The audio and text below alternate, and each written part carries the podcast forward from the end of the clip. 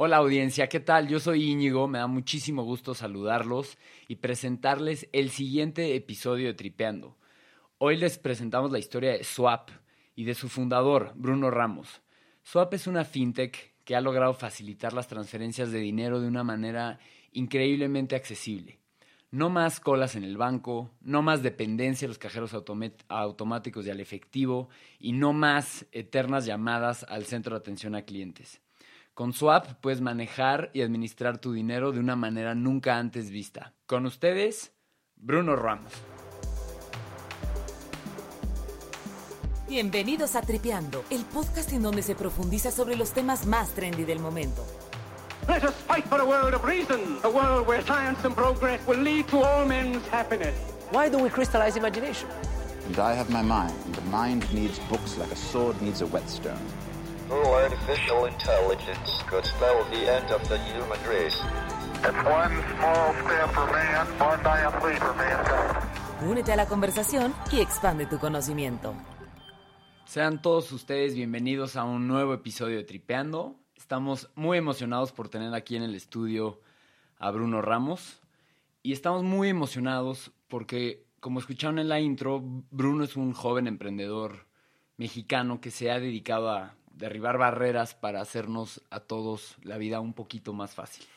Y es precisamente este tipo de historias las que más nos gusta compartir aquí en este espacio porque creo que en verdad tienen el potencial de ayudarnos a todos a encontrar esa motivación, esa lección, ese extra para inspirar, inspirarnos a crear, sea un negocio o mejores prácticas o una motivación adicional para nuestro día a día. Entonces, Bruno, muchísimas gracias por estar aquí y bienvenido. Al contrario, Íñigo, muchísimas gracias a ti por invitarme. Estoy muy contento de, de platicar aquí con ustedes. Buenísimo, Bruno. Y me gustaría empezar eh, diciendo, sabes, yo soy un ávido usuario de, de Swap. La verdad es que eh, me, me, gusta muchísimo, sí me ha ayudado bastante. Y creo que la pregunta natural para empezar es si podemos conocer cómo es que, cómo es que tú llegaste a concebir la idea de Swap, cómo es que nace la idea y por qué es que tú te animaste a desarrollarlo. O sea, ¿quién, quién, quién está detrás de Swap para llegar a ser lo que es hoy en día? Creo, creo que fueron varios factores que llevaron a, a Swap.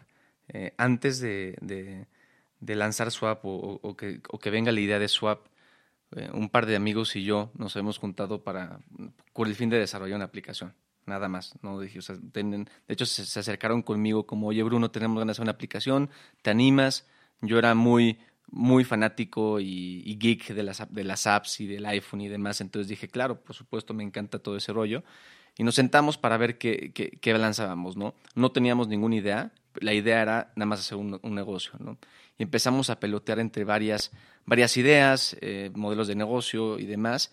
Al final sí llegamos a una que era una cuponera, pero ahí me di cuenta que en realidad eh, eh, llevar ese, lanzar un negocio por lanzar un negocio, luego resulta ser no tan exitoso, ¿no? Lo que pasó es que nadie de nosotros estaba tan apasionado y resultó muriendo. Mira, al final nunca perdimos nada, no tuvimos que invertir mucho, nada más fue una experiencia, estábamos al, principio de la carrera, y, pero sí me quedé con un poquito de espinita, ¿no? De que, oye, tal vez sí se puede lograr algo, ¿no?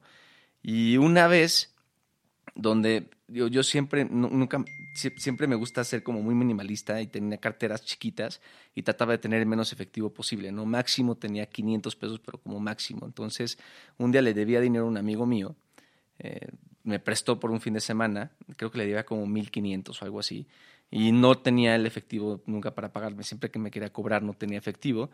Este, y pues le decía, luego te pago, luego te pago, luego te pago, no había un cajero cerca, y al final fue la primera vez que conocí el SPAY, ¿no? O, o, una transferencia electrónica.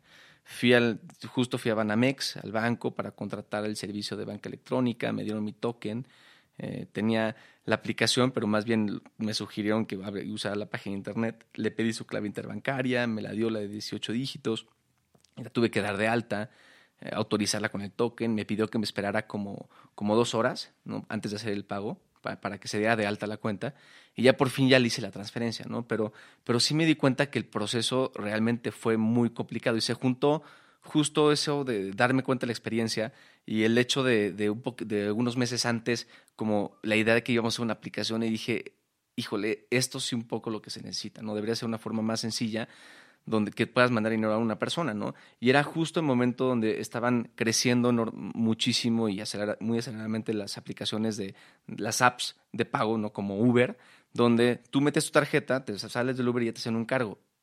Y sí me puse a pensar cómo puede ser eso tan sencillo y no, y no mandar un pago, ¿no? Entonces así un poco como nació, nació la idea, eh, con el fin de un poco tener una herramienta para mí, ¿no? O sea, de, de que me ayude a, a mí a hacer Sí, lo que claro. quería hacer un poco más fácil. Entonces, este, sí, ahí así empezó.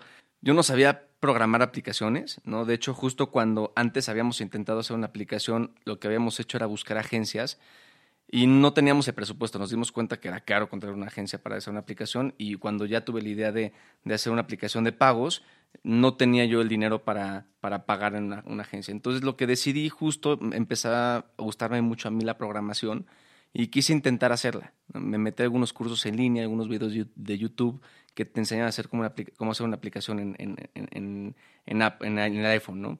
Y así empezó, así empezó.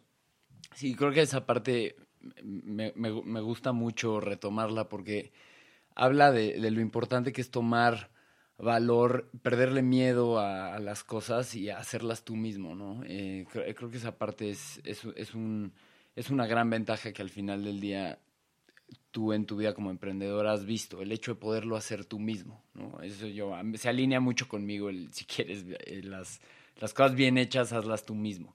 Y aprender a programar podría parecer, podría parecer algo fuera de este mundo, pero la verdad es que con el Internet tienes las herramientas necesarias para hacerlo, ¿no? Eh, y bueno, em, creo que o sea, eh, tu, tu aprendizaje en programación fue 100% tú solo, tú solo con averiguándola, averiguándotelas tú solito.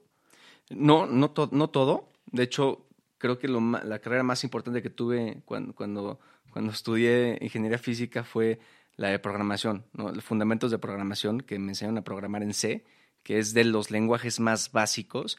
Es complicado, pero los más básicos. Y, y sí llegué a una conclusión donde creo que todo el mundo debería de aprender a programar.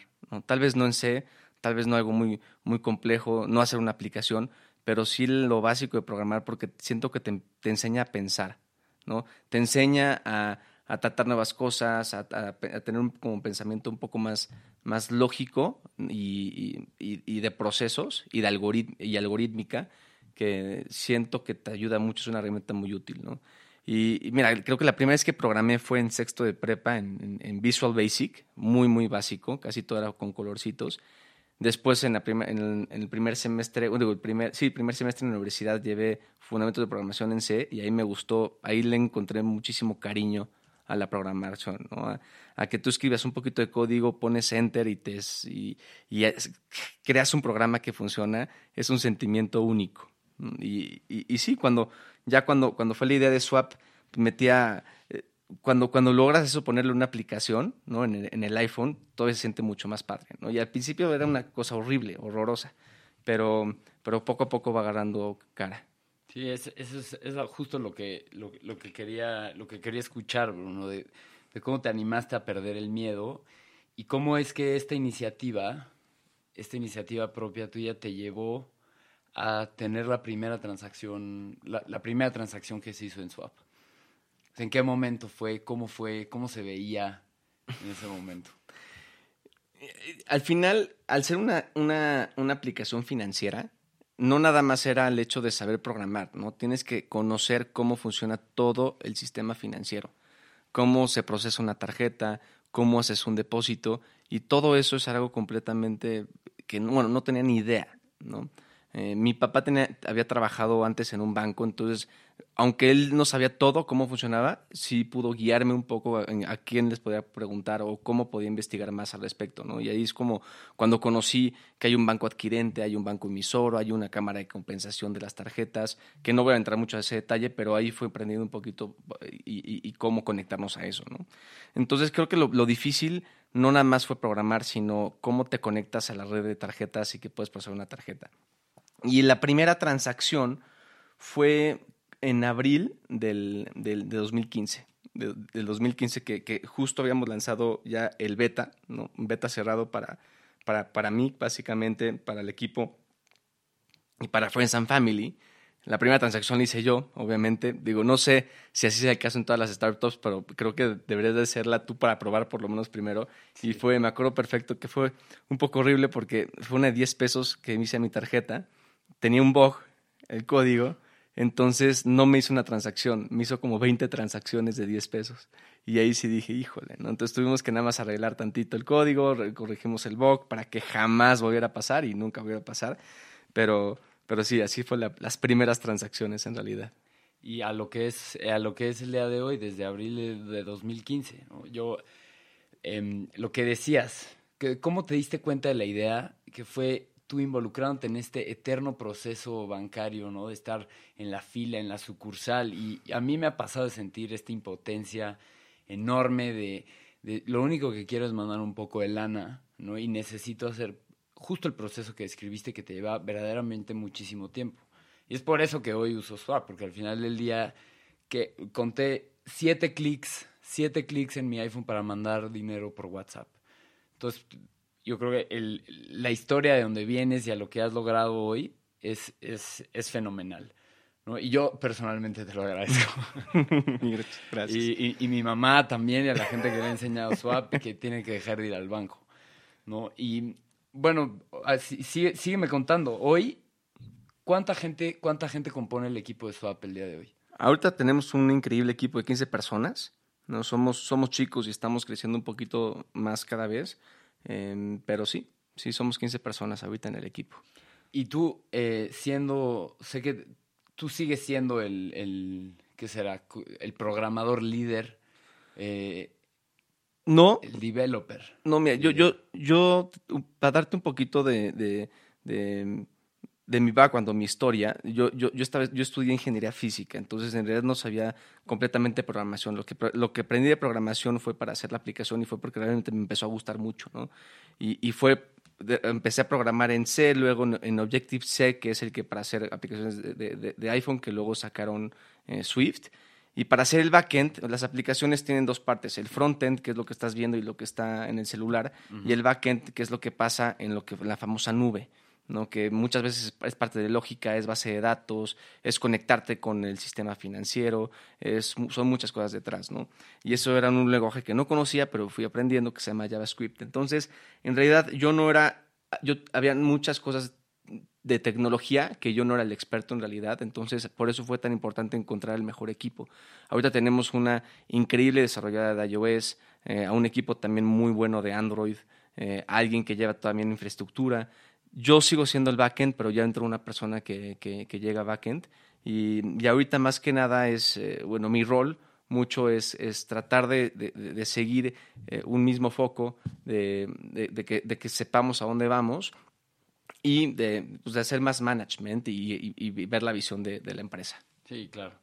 Y bueno, ya eh, cambiando un poco de- cambiando un poco de tema, eh, ya hablando un poco más sobre el mercado y sobre el mercado al que tú estás tratando de, de adentrarte, un mercado, eh, como dices, el un- que se compone de un sistema financiero sumamente complejo, ¿no? Em, ¿Cuál dirías tú que es la, la ventaja competitiva de Swap hoy en día o el, o el atractivo principal de la aplicación para los usuarios? Y sobre todo en un momento en el que el sistema financiero, si bien como lo dijimos, era momento muy arcaico, pero están apostando muchísimo por la digitalización y por, por competir eh, con, con mejores prácticas y mejor experiencia del usuario. ¿Cómo, ¿Cómo te ves tú compitiendo con estas grandes corporaciones? Creo que lo dijiste muy bien, ¿no? Y nuestro enfoque, o sea, el hecho de, de experiencia. Nuestro enfoque principal en Swap es ofrecer la mejor experiencia de pago.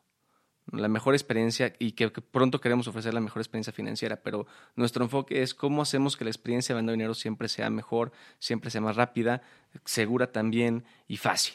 ¿no? Y, y- eso es nuestro enfoque y lo que tratamos de lograr. Los bancos, en realidad, su enfoque está en otro lado. No es en mejorar la experiencia, es en, en mejorar sus, sus ingresos y cómo entran al mercado competitivo. Los bancos, en realidad, no, no innovan mucho. La mayoría de ellos no innovan. Lo que hacen es ven a dónde se está yendo la industria y tratan de hacer un catch-up y van sacando sus... Ya, todos tienen un- una, una aplicación, pero al principio sacan aplicación porque era lo, hot, pero la, aplicación no, no, hacían, no hacía mucho, ¿no? Entonces, poco a poco han tratado de llegar ahí. Nosotros lo que queremos hacer es llegar y, bueno, más bien poner el ejemplo de cómo deberían de ser las transacciones. De hecho, eh, después de que lanzamos, al principio Swap era nada más para pagarles entre usuarios de Swap, entonces tú tienes que tener la aplicación para que te pueda mandar dinero. lo que nos dimos cuenta es que se genera una barrera donde yo tenía que decirle o, pedirte que bajes la aplicación para que te mande dinero. Entonces decidimos abrirlo un poco más para hacerlo más sencillo, a que le mandaras a cualquier contacto. Ponías un teléfono celular y le llegaba un mensaje de texto con un link donde ponías la cuenta de banco y le llegaba el dinero. Entonces ahí mejoramos mucho más la experiencia abriéndolo más. Y luego lo que nos dimos cuenta que digo, la aplicación que más se usa en México y en todo el mundo, eh, o en la mayoría de los países del mundo, es WhatsApp. Todo, todos los días usamos WhatsApp, mandamos videos, mandamos eh, audio notas, GIFs, todo lo mandamos por WhatsApp, pero no puedes mandar dinero. Entonces justo dijimos, ok, ¿cómo, cómo le podemos hacer? Hicimos como un, este, una junta de, para hacer brainstorming, ¿no? Y lluvia de ideas. ¿Cómo le podemos hacer para traer esta experiencia de, de- donde ya en- adentro de Swap eran tres clics para mandar pagos, pero dentro de WhatsApp, que, que nos dimos cuenta que muchas veces ahí se genera el primer como solicitud de pago, donde yo estoy hablando contigo y te pido que me mandes, que me pagues lo que me debías, ¿no? Entonces muchas veces se genera desde ahí.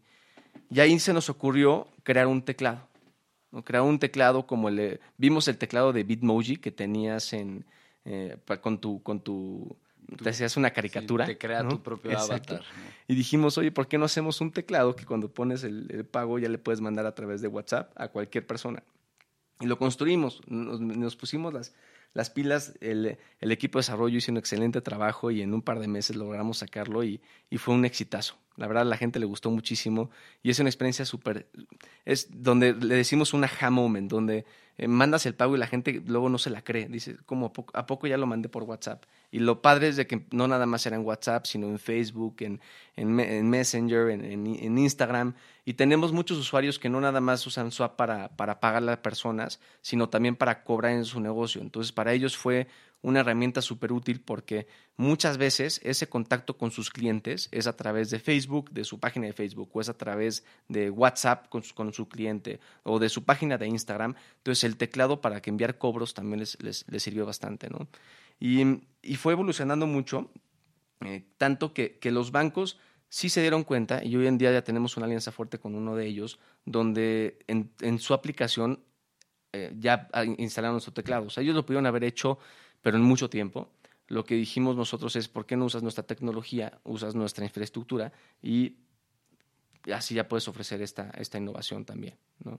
Claro, entonces te has ido adentrando, te has ido adentrando poco a poco dentro de las aplicaciones más usadas. Has- ya está, ya construiste una alianza con un banco, ¿no? Y esto te ha llevado a, ¿qué será? El, según el, economista dice que procesas dos millones de pesos cada hora a través de las plataformas que, que, has, que has anunciado. Sí, exactamente. Mira, eh, eh, más bien ahí lo que nos dimos cuenta también al estar construyendo su app, como te decía, nos tuvimos que conectar con, con el sistema de SPAY, eh, cobrar tarjetas, a, un sistema, a crear un, sistema antifraude para, para generar swap, ¿no? Para poder ofrecer swap en, en este, y- y dejarte mandar dinero, ¿no? Pero lo que nos dimos cuenta es que muchas otras fintechs o empresas o bancos o afores buscaban tener estos servicios y ya los habíamos construido nosotros. Entonces lo que hicimos ahí fue abrir nuestras APIs, ¿no? O sea, y para nada más para especificar un poquito eso es más bien como abrir nuestra infraestructura a que otras empresas lo puedan usar y sacamos un modelo de negocio que le decimos como fintech as a service, ¿no? Fintech como un servicio que empezamos a ofrecer a, a otras fintechs, a, a bancos, inclusive como, como esta alianza que hicimos con Santander, eh, y, a, y otras empresas que tienen que hacer transacciones, ¿no? Lo hacemos como esa experiencia mucho más sencilla, usando la misma infraestructura que ya hemos construido. Entonces, para nosotros no fue crear un producto nuevo, ¿no? Es algo que ya lo teníamos. Y eso lo que nos ha, nos, eh, bueno, nos, nos ha ayudado a lograr es, es ya procesar como cerca de 90 millones de dólares cada mes, ¿no? Y vamos creciendo cada vez más. Entonces, sí, ha sido, ha sido una experiencia bastante padre. Yo, algunos, algunos de esos enormes 90 millones de dólares al mes, algunos de esos son de mis amigos, los morosos, que al final del fin de semana te deben lana, o yo al mismo llevo lana y es la manera más fácil y, y rápida de hacer cuentas. ¿no? Y, y creo que tiene un enorme espacio de crecimiento, lo que me lleva a mi siguiente pregunta. Porque México es un país donde, que sea, so- somos 130 millones de habitantes en México, de los cuales casi el 60% es población económicamente activa, o sea, que labora. Pero de ese 60% de la población económicamente activa, eh, casi la mitad labora en el, en el sector informal. y, y me lleva a pensar que muchos de esos, de esos de trabajadores informales, que deben de ser alrededor de 40 millones de mexicanos, no tienen una- acceso a una cuenta bancaria. Entonces, ¿cómo has planeado tú lograr penetrar a esta gente que está enormemente desatendida por el sistema financiero mexicano, o sea, que no tienen acceso a una cuenta de banco y que representan, pues, o no sé cómo lo veas, pero un potencial mercado inexplorado que, que merece tener ese servicio y que aparte sería súper fácil para ellos. Sí, y- y sobre todo porque la mayoría de ellos, si no es que todos ya tienen un smartphone. Claro. Ya tienen un teléfono inteligente que pueden bajar una aplicación. Pero sí, como dices, 40 millones de personas en México no tienen cuenta de banco. El 90% de los pagos en México se hace en efectivo.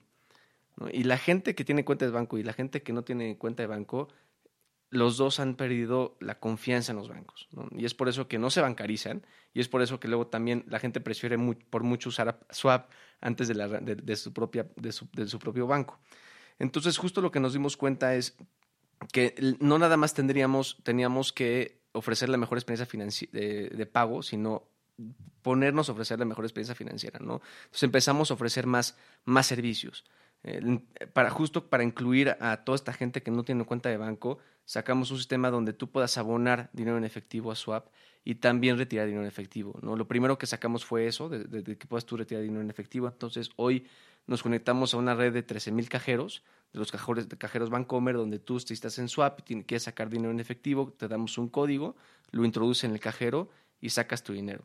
Nos estamos ya conectando a una red de, de- establecimientos, como 70 mil establecimientos, para que en ellos puedas abonar dinero en efectivo y así estar fondeando tu cuenta de swap.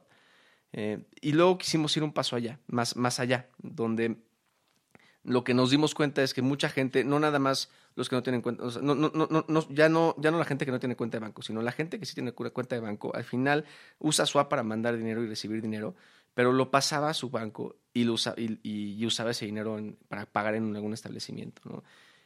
Y donde es una mala experiencia. Tú le marcas al banco porque tienes una reclamación de un cargo o porque no está pasando tu tarjeta y es una terrible experiencia de, de llamadas de 20 minutos con ellos. Terrible. sí. Entonces dijimos, esa es la experiencia, o sea, si ya mejoramos toda esa experiencia, ya, ya podemos estar muy contentos de lograr esa visión de, de ofrecer la mejor experiencia financiera. ¿no? Entonces, nos, que nos llevó a nuestro siguiente plan. Eh, muy pronto ya lo vamos a sacar, pero ya estamos emitiendo una tarjeta, una tarjeta swap, ¿no? donde es una tarjeta Visa que tú puedes usar en un negocio eh, internacional, nacional, en línea este, o, en, físico y pagar en cualquier establecimiento. Te puedes, puedes tener todo el análisis de tus gastos, puedes bloquear la tarjeta, puedes pe- pedirla y te llega rapidísimo. Y la idea es justo que, que te permita tener un control financiero con una gran experiencia, ¿no? con, con un soporte al cliente que esté ahí cuando lo necesitas, este, que con, un- con, una, con, con un entendimiento muy, muy fuerte de lo que estás usando y seguir siendo un wallet también. ¿no? Pero, pero sí, ya, ya pronto, pronto vamos a sacar un poco más de noticias de, de cómo funciona y todo lo que, lo que tiene, pero, pero nos emociona mucho lo que, lo Su- que podemos lograr suena- con eso. Suena muy emocionante, suena muy emocionante que si ya, ya has encontrado cómo mejorar tanto la experiencia del usuario, ¿por qué no replicarlo a otras áreas del, de- del, mismo, del mismo ecosistema financiero? Entonces, lo que me lleva a preguntarte entonces es, o sea, tú, tú, tú estás visualizando un crecimiento de swap hacia, hacia un, lo que le llaman los, los neobancos. O sea, eh, visualizas a swap como un futuro, ya una entidad bancaria donde puedas ofrecer todo este tipo de servicios en un mismo conglomerado. Digo, y una precisión, aquí lo- los neobancos son como estas, estas, en inglés son challenger banks, challenger banks, que son estos, estas nuevas iniciativas digitales que se quieren alejar de la imagen del banco con- convencional. Son bancos que carecen de sucursales y que se, que se apegan mucho a la digitalización, ¿no? Entonces, de nuevo, la pregunta es, ¿quieres replicar esto, estas, estas buenas ideas a cubrir todo lo que puede llegar a ofrecer un banco? ¿Ese- ¿Esa es tu, tu- tu idea o cómo lo ves? Sí, básicamente, de, hecho, justo lo que estamos ahorita como comunicando es, eh, nuestra visión es volvernos el banco del futuro, ¿no? Tal cual. Entonces, sí, ofreciendo todo esto, justo hace como ocho meses lanzamos un feature que, que se llama Crédito Swap, donde ya empezamos a ofrecer más servicios financieros, ¿no? Entonces tú ya puedes recibir hasta 50 mil pesos en cinco segundos con tasas las más bajas del mercado, el 60% más bajas que los que cobran los bancos. Entonces, en realidad sí empezamos ya a empezar a cubrir más, más, eh, más servicios. Y, justo dando, eh, bueno, contestando tu pregunta, es sí, no, no, no buscamos más que nada replicarlo, sino nuestra pregunta fue cómo mejoramos toda la experiencia, ¿no? Cómo empezamos a ofrecer más servicios para, para, para hacer este banco del futuro. Y, sí, lo, más, lo, que más se asimila a eso es siendo un banco completamente digital, 100% digital, donde creas la cuenta en segundos, validas, hacemos tu KYC, te mandamos la tarjeta a tu casa si quieres, si no, también no puedes, puedes tener una tarjeta también digital. Y, cada vez vamos a ir agregando más y más servicios para que puedas controlar todo de una sola aplicación muy segura y muy fácil. ¿Y cómo, cómo, cómo crees que, cómo visualizas tú que sería México como un país eh, cashless? cashless, sin efectivo. Un país que ya, que ya no usa el, el- el efectivo para sus transacciones del día a día. O sea, hemos visto este tipo de transiciones en, en otros países del mundo, pero es difícil abstraer eso a México, ¿no? En un país todos estamos acostumbrados a traer la monedita para el estacionamiento, la monedita para la propina, el billetito para el chicle. O sea, es- a mí me cuesta mucho trabajo, aunque sí creo que es posible y hacia allá vamos. Creo que México, o sea, eh, ¿te imaginas tener un, una buena aceptación o que, que hay que tener un cambio cultural o cómo, lo ves? ¿Cómo, ¿Cómo te imaginas a México en un país sin efectivo? Creo que sí va a ser difícil, pero va a suceder. Eventualmente va a suceder que va a ser un país que less cash, no, no completamente cashless, pero less cash, ¿no? o sea, menos efectivo. Eh, hay en el- alrededor del mundo, creo que hay tres formas eh, distintas como ha sucedido esto. Puede- creo que la, la primera que, que, que pasó fue en Kenia, en África, con una empresa que se llama Empesa, donde la gente con, no, ni siquiera era con smartphones, era con, con teléfonos a través de mensajes de texto, Sí, se hacen las transacciones, sí. ¿no? Con, con SMS. Y, y básicamente si vas a Kenia ya no hay, ya no hay efectivo. Todos los pagos se hacen a través de SMS. Ese, fue el primer país en, en- en- lograr esto y en, en lograr los pagos móviles. Entonces, una alternativa podría ser eso, que la verdad dudo que, que- que- que México vaya a tomar ese camino. Otra es lo que tomó Asia, como en países como en China y en India, donde ya son pagos móviles con aplicaciones como WeChat y Alipay, que es a través de códigos QR, donde tú vas a un comercio, escaneas códigos QR y todo lo hacen a través del celular.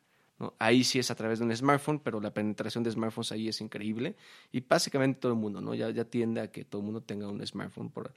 Y, y, y la otra es, es en Europa o en Estados Unidos, donde, eh, o en, incluso en Australia, donde ya los pagos cashless, no sin efectivo, se hacen a través de esas tarjetas, donde sí tienes que tener una tarjeta física, que muchas veces es el tema de contactless, donde nada más al, al- al- poner la tarjeta cerca de la terminal ya se cobran, ¿no? Entonces creo que esas son como las tres formas en las que podría ser los pagos móviles en México. En México, muy pocas tiendas tienen puntos de venta, terminales puntos de venta. Nada más el 11% de los, me- de los comercios en México acepta, acepta tarjetas. Entonces la- es- hay muy poca penetración de, de, de- ¿no? Como le dicen. Incluso ya las, que, las, que tienen T- TPVs, la mayoría no, no tiene un sistema cashless o, o- o de, o, de, o, de, o de contactless, ¿no? que le- así le dicen la tecnología. Entonces dudo que, que también esa sea la forma. Entonces yo creo que la forma en la que podríamos hacerlo, ahora sí, cashless va a ser muy similar a cómo funciona en India y cómo funciona en China, ¿no? que es a través de códigos QR. Y creo que el gobierno también vio un poco esa, esa visión, vio que estaba sacando ca- muchas empresas o muchas fintechs empezaron a sacar códigos QR, incluso los bancos empezaron a sacar códigos, QR. Y lo que buscaron ahí es a través de CODI, que así le marcan, le llaman a esta, a esta iniciativa, estandarizar a que exista un solo tipo de, QR que todos los participantes de SPEI o los bancos puedan, puedan leer. Eh, no estoy, no sé, no sé, no te podría asegurar si ese va a ser el camino que va a llevar al, a, la bancarización de México o va a llevar a, a- a- a que ya todo, todo el sistema ya sea completamente sin efectivo, pero creo que es un paso, ¿no? Creo que es un paso y creo que se puede definir muy bien en los siguientes años. Claro, yo creo que era, era muy natural que la conversación nos fuera a llevar a este punto que yo que- quería tocar, porque es que las autoridades mexicanas están apostando fuertemente por, por el, el menor uso de efectivo y es justo con la plataforma que mencionas, CODI, que es corto por código digital, que el Banco de México crearon este sistema basado en transferencias a través de estos códigos y utilizando SPAY también. ¿Y, y tú cómo, ve, cómo ves esta iniciativa del Banco de México? O sea, a mí, a mí me parece eh, muy ambiciosa, muy interesante. Como dices, el 11% de los comercios en México eh, son 100% basados en efectivo, ¿no? No, al contrario, solo el 11% acepta tarjetas. sí. El resto es puro, puro efectivo, incluso tal vez hasta informal. El, el 89% informal o puro efectivo. Entonces ahí está el espacio para crecer, ¿no? Es, es enorme. Pero tú, cómo, cómo, cómo interpretas Cody? O sea, ¿lo, lo ves como una, como, una, como una competencia? ¿Lo ves como un impulso necesario? ¿Lo ves como un aliado? O sea, ¿cómo, ¿Cómo ves Swap esta iniciativa del, del Creo que banco? pu- pueden ser un poco las tres. Eh, sí, sí, nosotros estamos ya trabajando con Cody. Queremos, eh, ya nuestros usuarios van a poder crear códigos con Cody. Lo que queremos hacer es que también, tam- también podamos escanear nosotros Cody. Pero para eso hay un problema porque tienes que ser participante de SPAY, ¿no? Tienes que ser, no necesariamente un banco, pero una institución financiera, que nosotros estamos en proceso de serlo, pero mm, aún así es un proceso tardado. ¿no? Esto, esto es a raíz de la nueva regulación, Exactamente. la ley FinTech. ¿no? Exactamente. Eh, el problema que, que yo le veo un poco a Cody es que no resuelve, en- no resuelve el problema de que la gente no tiene cuenta de banco. Porque para usar Cody tienes que tener una cuenta de banco porque es a través de SPAY. Claro. Entonces no está resolviendo ese problema. Si vas a hacer, si vas a, vas a lograr que, que gente pueda aceptar pagos a través de SPAY, pero al final la gente, todas esas 40 millones de personas que no tienen cuenta de banco, no van a poder usar Cody. A menos que, que- que crees una forma sencilla de bancarizarla, de una forma completa, 100% digital, que es el camino que estamos tomando nosotros. Nosotros queremos que a través de una aplicación, en cinco minutos ya estás teniendo una cuenta digital, una cuenta financiera 100% digital, que ya podrías hacer todas estas transacciones. Y eso es donde el camino que creemos nosotros que, que va a tomar México.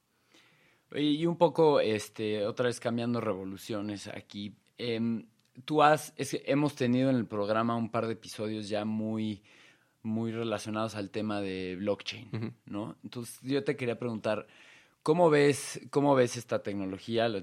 ¿Cómo ves blockchain? Y si, si tú te imaginas adentrándote a este espacio, ¿lo ves relacionado? Porque digo, conocemos, eh, bueno, yo conozco Ripple, ¿no? Que es una de las criptos eh, más líquidas en el espacio de blockchain, donde pues la función de esta criptomoneda es hacer transacciones, ¿no? Entonces te, pregunto esto porque creo que va, pues va muy de la mano a lo que tú, tú puedes considerar quizá en un futuro cercano. O sea, lo ves como una alternativa, le has metido tiempo a estudiar este la tecnología o cómo lo ves? Sí le hemos metido un poco tiempo. La verdad a mí blockchain se me hace una tecnología increíble. Creo que tiene muchísimo potencial para, para, para mejorar más que nada muchas industrias, no nada más el tema financiero. Eh, crear criptomonedas es, yo creo que ahí es donde tengo muchas mis dudas. No sé si, crear cripto- criptomonedas o creando criptomonedas sea la manera de, de, bancarizar a la gente o de mejorar, mejorar la experiencia financiera. No creo que sea tal cual es, eh, por lo menos en México. Por ejemplo, mandar un SPAY es mu- muchísimo más rápido que mandar una transacción por Bitcoin. Y muchísimo más barato también. Entonces, ahí es donde tengo mis dudas. Sin Claro. embargo, si, si el SPAY, por ejemplo, eh, estuviera basado en blockchain, creo que sería mucho más seguro y hubiera mucho más trazabilidad de lo que está pasando. Entonces creo que sí hay, hay un futuro muy, muy grande para, para blockchain y, y sin duda es algo que estamos investigando. No te puedo decir si lo podemos meter muy pronto o es algo en corto plazo, pero lo que me gustaría hacer es, o lo que, lo que estamos haciendo es seguirnos muy, muy de cerca la tecnología, cómo va avanzando, a ver si surge algo nuevo, para ver cuándo lo podemos adoptar a la plataforma. Y más que nada meteríamos a blockchain las transacciones, no crearíamos una moneda nueva. Claro. Sí, creo que e- esa parte de, de- de la seguridad que ofrece la tecnología es muy interesante, sobre todo con que las noticias recientes de que hubo un hackeo al sistema SPAY, ¿no? Ahí se bajaron una buena alarma. Me parece que habían sido unos norcoreanos, se, se rumoraba que habían sido nor- eran, eran mexicanos. mexi- De hecho, los acaban de agarrar. Bueno, supuestamente son ellos, o- ojalá que sí hayan sido ellos, pero los agarraron la semana pasada o antepasada en, en León, creo. En León, Guanajuato, sí. Es, eh, eh, está, está buena la historia, está buena la historia de qué es lo que planeaban hacer. Querían hacer el, el robo del siglo, me parece. Y lo lograron a, a- lo lograron a cierto punto. Bueno, nada más que ahorita ya. Sí, ten- tenían otro plan, otro plan de hackear eh, los, los cajeros automáticos, supuestamente que ya no lograron implementar, pero sí. Sí, querían tal cual hackear los cajeros automáticos para que empezaran en algún momento determinado, empezaran a escupir dinero y a sus, sus cómplices fueran a recogerlo con bolsas. Pero justo es un tema súper importante eso, o sea, sí la seguridad, ahorita que está surgiendo mucho fintech y que ya casi todo está volviendo digital, es súper importante que empresas como Swap, no empresas de fintech, sí sepan y estén conscientes de la responsabilidad que tenemos de tener una infraestructura muy segura, porque al final es el dinero de la gente. Entonces, por eso yo creo que tiene mucho valor blockchain, pero tiene mucho valor cualquier tecnología que ayude a mejorar todos los, servici- los servicios este, financieros y mejorar la seguridad. Sí, de acuerdísimo. Oye, y eh, nada más por no dejar, hablamos ahorita un poquito de la, de la nueva regulación, de la nueva regulación, perdón, de la ley fintech, que así eh, yo creo que muy breve, sin meternos a tanto detalle, pero ¿cómo ves, cómo ves la aceptación de esta nueva ley? ¿Cómo, cómo, las, cómo la asimiló Swap? Y, y cómo, cómo ves, cómo piensas en general que afecte esta la, la regulación, pues. Creo que, creo que es algo bueno, o sea, se- salieron cosas positivas también de la ley. Número uno, puso a México en el radar. Ya fondos, fondos de inversión de todo el mundo ya saben que México Transparencia. ¿no? Me hay transparencia, pero también ya, ya saben que hay fintech. ¿No? Ya- saben que hay fintech en México y que tiene un potencial muy fuerte en México de fintech. Entonces empezó a haber mucho más inversión de, en, fintech en México y Latinoamérica. Y yo creo que bueno, fueron muchos factores que llevaron a eso, pero creo que el hecho de que exista una ley ayudó muchísimo. y bueno, SoftBank, que es uno de los fondos de inversión más grandes del mundo, acá ah, ya tiene un fondo de 5 mil millones de dólares para invertir justo en fintech en Latinoamérica. Entonces creo que, creo que ahí fue muy, muy positiva el tema de la ley. También es positiva en, en términos donde, como te digo, tenemos una responsabilidad de, ofrecerle seguridad a la gente. Entonces, sí la gente confía más en que estamos regulados. Es una empresa regulada por, por el gobierno, eh, de, donde saben que estamos haciendo bien las cosas y eso también le da tranquilidad. Y, y eso es indispensable eh, para dar una buena experiencia. Nosotros lo que buscamos hacer es, es, es ganarnos la confianza de nuestros usuarios y esto es una forma de, de hacerlo.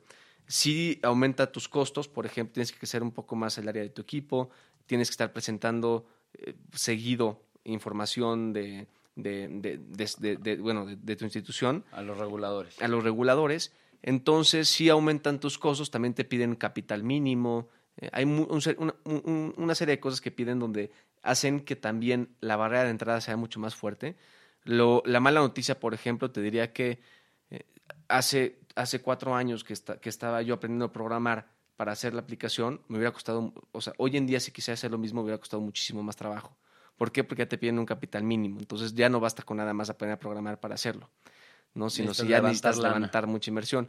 La, la verdad, a, mí lo que me sirvió mucho es de aprender a programar, es de poder sacar por lo menos un, un MVP, ¿no? un producto mínimo viable que, que pueda funcionar y poder po- probar tu tesis de, de negocio eh, este, al mercado. ¿No? Entonces me- yo pude sacar eso sin tener que invertir mucho dinero, eh, pude hacer hasta hacer videos y demás y ya probar la tesis funcional sin invertir mucho dinero. Hoy en día ya para nuevas fintechs puede ser un poco mucho más difícil. Entonces es lo, es lo malo también de la ley. Sí, me- me encantó la respuesta. Creo que da una, una imagen muy completa sobre cómo, cómo se va a reformar el espacio, ¿no?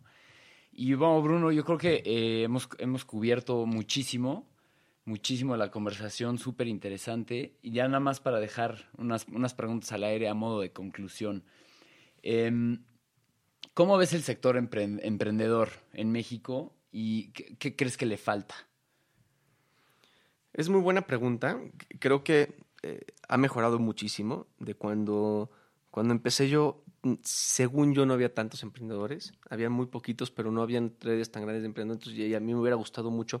Hoy en día conozco muchísimos emprendedores, entonces aprendes mucho de ellos y viceversa, ¿no? Cada quien te, te compartes tus experiencias y los errores que cometes, lo- los fallos que, que, que has, que has tenido, las veces que has tenido, y eso ayuda mucho. Cuando empecé no existía tanto eso, entonces es muy bueno que hoy existan casos de éxito y casos de, eh, y casos de no de éxito, este, de, Sí, de claro. failures, porque aprendes también de ellos y, y, y- y bueno, lo que yo creo que sí falta mucho son fondos de inversión, ¿no? Que, que, que en México, en, en- en Estados Unidos y alrededor del mundo, creo que sí apuestan mucho más que lo que se atreven a apostar los fondos aquí en México. Hay unos muy buenos también, pero hace falta un poquito cambiar ese, eh, ese chip. Sí, como sea, el caso que el que decías de SoftBank, que es uno, uno de los, quizá de los más grandes del mundo, que tenga más activos bajo su administración y el hecho de que le vaya a dedicar tanto capital a una región como Latinoamérica habla, habla muy bien, ¿no? Como que invita a otros jugadores a voltear Sí. hacia acá. Sí, de, eh, de acuerdo contigo. O sea, faltan, faltan más emprendedores y al final falta eh, capital, ¿no? Capital de apoyo. Que si lo ves en Estados Unidos, en lugares como San Francisco, así pareciera que hay todo un... que hay lana, que hay lana por todos lados, ¿no? Le, met- le Sí. meten a proyectos eh, que ni siquiera tengan un producto mínimo viable. Con tener una presentación, este, Exactamente. te, pueden meter, te pueden meter dinero. No sé si así se dé en México. Sí, para darte un ejemplo, en, en- en Silicon Valley está la aceleradora más, más, más este, popular o, o más conocida a nivel mundial que se llama Y Combinator. Muchísimos proyectos increíbles han salido de ahí. Y sí, pasas por un proceso, te aceptan, te aceleran un par de meses, vas con todo tu equipo, trabajas ahí y al final haces, un pitch inversionistas. Y hay, hay, hay empresas que han salido ahí con 10 millones de dólares, con 15 millones de dólares, con 2 millones de dólares o con un millón de dólares, pero es, igual así es mucho más de lo que podrás conseguir aquí en México. Entonces, creo que algo así falta también, donde, porque hay mucho talento, hay, eh, hay muchas buenas ideas, hay malas ideas también, pero al final lo que, has- lo que necesitamos es son, son que la gente pueste más en el talento mexicano. Tú, tú, tú y Swap pasaron por un proceso similar de una aceleradora. Eh, ¿cómo se- em, Sí. Sí, la- eh, sí estuvimos en aceleradoras, saca- estuvimos ya en, en, en dos aceleradoras aquí en México. La primera fue una que se llama NXT, NXTP Labs, que- y, la- la verdad sí son muy útiles. O sea, no, no, no, no, no, no digo que no, no existan y que deben existir más, ah, digo, al contrario, lo que digo es de que son muy útiles, entonces deberían de ver más y deberían de invertirle más en esas, porque son, son, son muy, eh, sí te ayudan mucho, ¿no? A preparar tu pitch, a mejorar tu idea, a mejorar tu equipo, a, a conocer otras startups, que es lo importante también. Claro. Entonces estuvimos en XTP Labs, también estuvimos en Mass Challenge, que también fue una experiencia bastante padre. Y, y, y sí. Sí, sí, Sí, eh, sí, es- sí, sí, sí, la gente que está emprendiendo, sí sugiero que vayan a aceleradoras y busquen aceleradoras porque sí, te conoces otras empresas, conoces otros, otras, otros emprendedores, conoces, eh, te dan mucha guía en cómo levantar capital, cómo mejorar tu modelo de negocios, cómo hacer, eh, cómo hacer tu, tu- producto enfocado al, al- al usuario, por ejemplo. Entonces, muchas cosas que tal vez no sol- solito no encontrarías. Entonces, sí son muy útiles. Eh, aparte de este consejo que, que le brindas a la audiencia, ¿tienes algún otro consejo que le darías a alguien que está pensando en emprender, eh, que está pensando, que tiene una idea y que nada más no se ha animado a echarla a andar? Sí, sí, sí, hay hay muchos, por eso estoy como me quedé un poco callado, porque hay muchos consejos, pero creo que una, uno de ellos, ya- yo cuando empecé tenía miedo de que no le, no le quería contar a nadie la idea porque siento sientes que cualquier persona te la va a robar. La verdad ese miedo es innecesario, al contrario, justo te, te, te cierra puertas, porque nunca sabes que al que le estás platicando qué te va a traer. ¿no? Igual y te, te conecta con alguien más que sea similar o alguien que, que, te- que- que es la persona ideal para, para, o, el, o el socio que estabas buscando para hacer tu idea crecer más. Entonces, es- ese es un miedo que escucho muy seguido con la gente que está emprendiendo, como es que no quiero platicar mi idea, o te quiere hacer firmar un NDA o, o sea, un, un convenio de confidencialidad, y, y creo que no vale la pena. La verdad es de que si tú tienes una idea y te apasiona, eh, esa pasión es lo que te va a llevar a hacerla exitosa, no la idea en sí. Sí, ¿no? claro. Eh, es la pasión y la motivación que no todo el mundo la tiene. Entonces, es- eso sería uno, un- uno, uno de, uno de ellos. Eh, otro, otro consejo que, que podría dar es, es sí, mantener esa, es- esa pasión y perseverancia, ¿no? de, de- tu idea, de tratar de hacerlo primero tú antes de contratar y, y tratar de invertir más, sacar un, un MVP con los menos recursos posibles, pero que puedas validarlo con, con gente y que puedas aprender tú mucho de eso, es muy, es muy valioso. A mí aprender a programar creo que es de las cosas más importantes que he tenido yo eh, y me ha ayudado muchísimo a entender hasta dónde podemos llegar, ¿no? Un poco y, y- abrirte más como que la idea, ¿no? Digo, ab- abrirte más, más como... eh, ab- abrirte nuevas ideas más que nada. Sí, el, el expander tu panorama y expander tu red, tus- los efectos red, ¿no? Que igual los puedes encontrar mucho en, en las incubadoras, las aceleradoras, eh, co- estarte codeando, convivir este, mano a mano con otras personas que están pasando por lo mismo que tú o que ya pasaron por donde tú estás y lo solucionaron, no creo que es una fuente de conocimiento eh, súper, súper importante. Estoy de acuerdo contigo con, con lo, que, con, con lo que dices. Y ya por último, Bruno, para cerrar, eh, nos, gusta, nos gusta preguntar si tienes algún libro, blog, inclusive otro podcast rival que, que te gustaría recomendar a, a- a la audiencia. Eh, pu- pues sí, creo que, creo que varios. Mira, eh, a mí me gustan mucho los podcasts. De hecho, felicidades por este. Me encantó. Mil me encantó gracias. su podcast. Se me hacen que todos los temas son súper interesantes. Y, y me encanta que me, que me hayan invitado a platicar a- Oh, wow. en- como uno de ellos. Eh, un podcast que, me, que a mí me gusta mucho se llama Business Wars. Eh, son muchos capítulos de diferentes empresas. Cómo, cómo, cómo ha sido, o sea, cómo nacieron y- y- y cómo han, este, ha o la historia de cómo han competido, ¿no? Y es, es está bastante interesada y muy bien hecho, se lo recomiendo mucho. En libros, en negocio, para, para Swap creo que uno que me ha gustado mucho y me ha ayudado mucho es uno que se llama Radical Candor, de Kim Scott. Eh, algo que me he dado cuenta es que lo más importante de cualquier startup es el equipo. Más que la idea, más que el producto, es el equipo.